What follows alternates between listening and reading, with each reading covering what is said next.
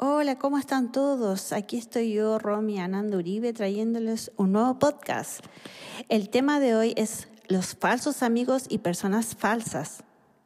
Una de las lecciones más difíciles y dolorosas que muchas personas recién despertadas tienen en el camino espiritual es el discernimiento o la capacidad de identificar claramente el brillante glamour de las apariencias que generalmente está detrás de la falsedad de la gente falsa. Tendemos a no ser conscientes de las personas falsas que usan una falsa amabilidad hacia nosotros cuando no tenemos claro nuestro sistema de valores personales y las formas de encarnar prácticamente la integridad personal. Nos encontramos con muchos tipos diferentes de personas a lo largo de nuestras vidas y para aquellos de nosotros comprometidos con el crecimiento espiritual y la construcción de relaciones significativas, se vuelve cada vez más importante discernir cuando las personas están siendo genuinas y cuando pueden no tener las mejores intenciones. Las personas falsas con sonrisas superficiales o las personas que carecen de autoconciencia tienden a atraer más personas falsas y amigos falsos como resultado de la falta de claridad que tienen para dirigir sus vidas, vidas de acuerdo con un sistema de valores personales. Cuando las personas están confundidas o no son conscientes de la necesidad de dar forma a su propio sistema de valores personales, carecen de autoconciencia y tienden a ignorar cómo sus acciones deshonestas pueden influir en los demás.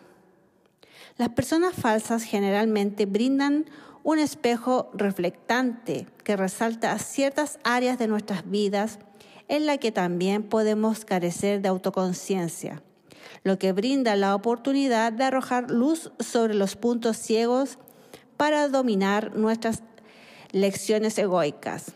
Si podemos recontextualizar situaciones de falsos amigos cuando nos sentimos traicionados o cuando descubrimos apariencias falsas en otros como una oportunidad para un mayor crecimiento espiritual. El peligro emocional de conectarse con personas falsas es que podemos extraviar más fácilmente nuestra confianza en alguien que creíamos que era un amigo genuino.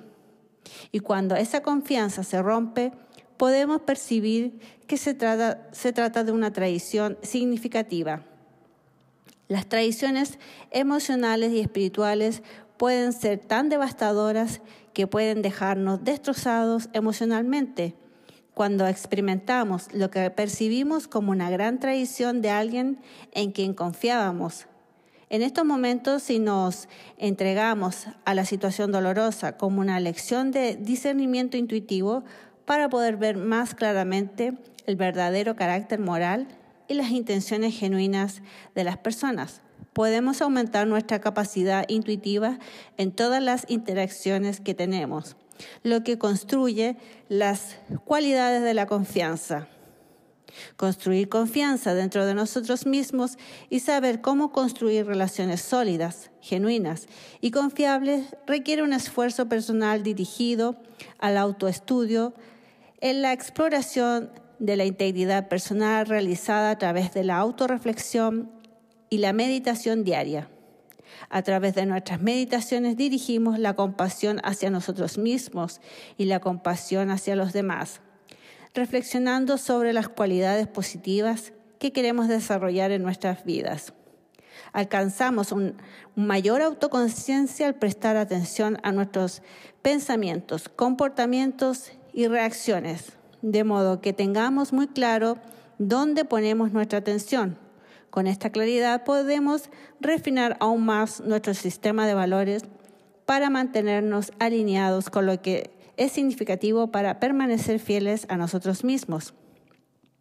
Puede ser un proceso poderosamente positivo revisar sus valores fundamentales, para que pueda ver cómo está evolucionando y transformándose a medida que se mantiene mejor alineado con su propio sistema de valores personales.